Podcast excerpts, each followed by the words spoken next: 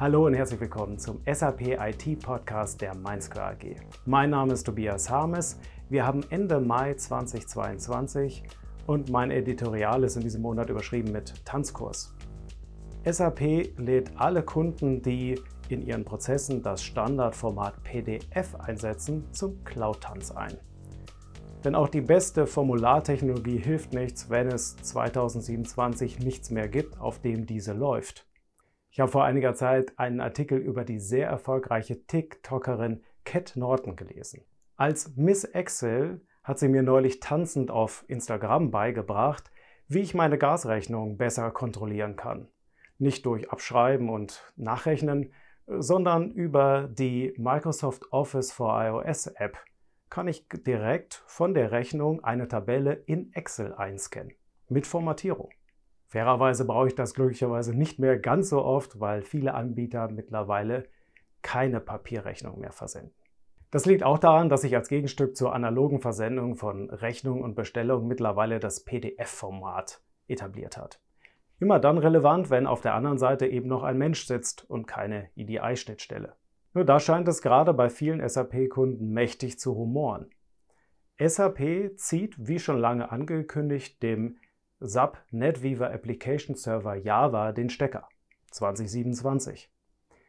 Nur wird damit auch das darauf laufende SAP Interactive Forms bei Adobe stillgelegt, besser bekannt als Adobe Document Services, kurz ADS.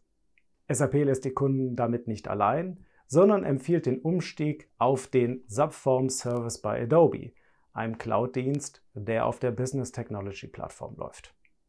Allerdings sind äh, bisherige Forms-Nutzer mit den Spielregeln nicht ganz einverstanden, denn der Dienst ist volumenbasiert. Man zahlt also pro Ausdruck.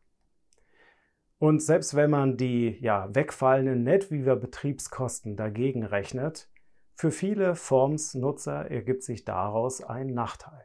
Und wie immer ist auch bei der Nutzung von Internetdiensten im Produktionsumfeld das Thema nicht zugesicherte Verfügbarkeiten ein großer Schmerzpunkt. Ganz zu schweigen von den Unternehmen, die sich aus ja, Sicherheits- und Vertraulichkeitsgründen gegen eine Cloud-Nutzung aussprechen.